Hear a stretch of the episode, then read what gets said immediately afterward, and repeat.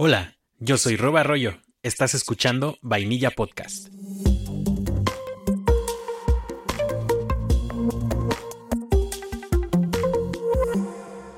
Bienvenidos a este primer episodio del Vainilla Podcast, el podcast de Frontend en donde estaré compartiendo conocimiento, aprendiendo junto contigo y espero que lo disfrutes tanto como yo. En esta primera entrega estaremos hablando de cómo ser un mejor frontend este 2021. El 2020 fue un año cargado de muchos retos, sorpresas y momentos difíciles. La pandemia ha cambiado nuestras vidas, pero no todos hemos corrido con la misma suerte. Muchas personas que trabajamos en TI tenemos la fortuna de seguir trabajando y creciendo. No sabemos lo que nos deparará el 2021, pero lo que sí sabemos es que la recta final de este año marcará la tendencia del siguiente. Te comparto aquellas cosas que creo que necesitamos seguir para ser mejores desarrolladores frontend este 2021. CSS Grid ha sido una de las características características de CSS que más impacto ha tenido en los últimos dos años. Grid nos permite diseñar nuestras interfaces con mayor flexibilidad y agilidad. La adopción de Grid ha crecido considerablemente este año y era de esperarse que ese crecimiento se viera reflejado también en Subgrid. Esta última, si bien todavía no está en la especificación, es la característica de CSS que debemos dominar este 2021. Los container queries es una nueva y emocionante característica que permite dar estilos a nuestros elementos a partir del tamaño del contenedor, de la misma manera como funcionan los media queries en relación con el viewport. Esto nos abre un mundo nuevo de posibilidades para controlar nuestras interfaces cuando estamos diseñando layouts responsivos. Aspect Ratio es otra de las características que nos permite manipular el aspecto de las imágenes ya está totalmente soportada por Chrome. Firefox por su parte la soporta parcialmente. Sin duda es otra opción muy interesante con la que podemos empezar a experimentar para tener más control en nuestro diseño. CSS Houdini es una serie de APIs que nos permiten extender CSS y que nos dan acceso directo al CSS Object Model, permitiéndonos escribir código que el navegador puede interpretar como CSS sin que éste incluso sea soportado por el navegador. Esto nos permite experimentar con nuevas características que no están incluidas en la especificación, pero que ayudarán a facilitar el proceso de estandarización. Si quieres aprender más acerca de CSS Houdini, te dejo un enlace en la versión escrita de este podcast. También tengo una pequeña lista de características que no tienen mucho soporte aún o no han sido adoptadas por la comunidad de desarrolladores, pero que son muy prometedoras. Masking es una interesante característica que nos va a permitir ponerle máscaras a nuestro contenido, al igual que Shapes, que nos va a permitir crear formas que podemos disponer alrededor de nuestro contenido. Overscroll Behavior también es una característica muy interesante que nos va a permitir definir cierto comportamiento cuando el cursor llegue al límite del scroll. Touch Action es una característica muy interesante que nos va a permitir ponerle cierto comportamiento a la interacción del usuario cuando toque una pantalla. Es decir, el usuario va a poder deslizar a la izquierda, deslizar a la derecha, hacer pinch para hacer zoom, etc. Line Clamp en lo particular me interesa mucho porque viniendo del desarrollo de WordPress muchas veces queremos una forma fácil en CSS de poder replicar el excerpt. En este caso, Clamp cumple con esa función, ya que tú vas a poder definir el número de líneas en las que quieres que se corte el contenido, agregando una elipsis al final. Prefers Color Scheme creo que va a ser de las favoritas este año, ya que nos va a permitir poder darle estilos a nuestras interfaces a partir de las preferencias de color que el usuario haya definido en su dispositivo. Will Change nos va a permitir indicarle al navegador cuál elemento va a cambiar su estilo. De esta manera el navegador puede prevenir y hacer optimizaciones incluso antes de que éste se muestre en la pantalla. No está de más recomendarte que elijas aprender uno o dos de los frameworks más populares como React, Vue.js, Angular o incluso Svelte. No me detendré a contarte mucho acerca de ellos. Lo que sí voy a hacer es brindarte un poco de información acerca del panorama de los frameworks de JavaScript para que tú decidas cuál agrega más valor a tu carrera profesional. En primer lugar tenemos a React, que sigue a la cabeza de esta carrera de popularidad.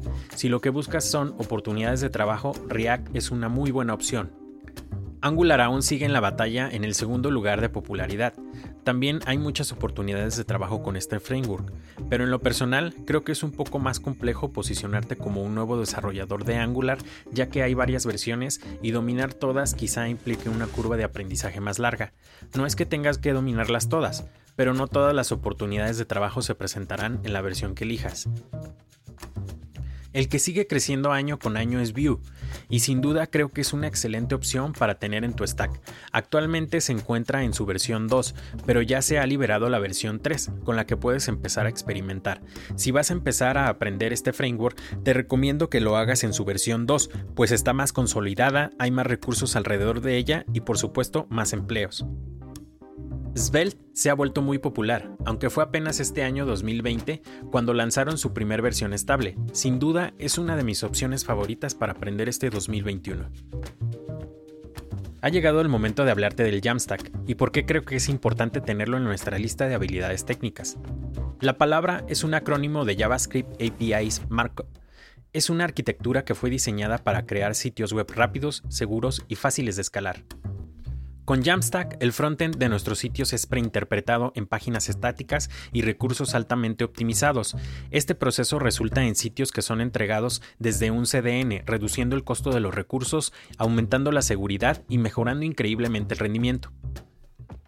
Lo que te acabo de contar es prácticamente lo mismo que un sitio web estático, y para poder lograrlo hacemos uso de algunas de las herramientas más populares como lo son Gatsby para React, Next.js para React, Nux.js para Vue, Zapper para Svelte, entre otros. Estas herramientas son mejor conocidas como generadores de sitios web estáticos. Si quieres saber todas las posibilidades de herramientas para crear sitios web estáticos, te dejo el enlace en la versión escrita de este podcast. Las APIs que consumimos en la arquitectura YAM pueden ser servicios de terceros que accesamos a través de HTTPS o pueden ser servicios propios.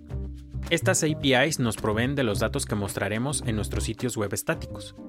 Hay diferentes enfoques para consumir estos datos. Los más comunes son APIs con GraphQL, sistema de archivos, desde administradores de contenido, JSON o YAML y bases de datos.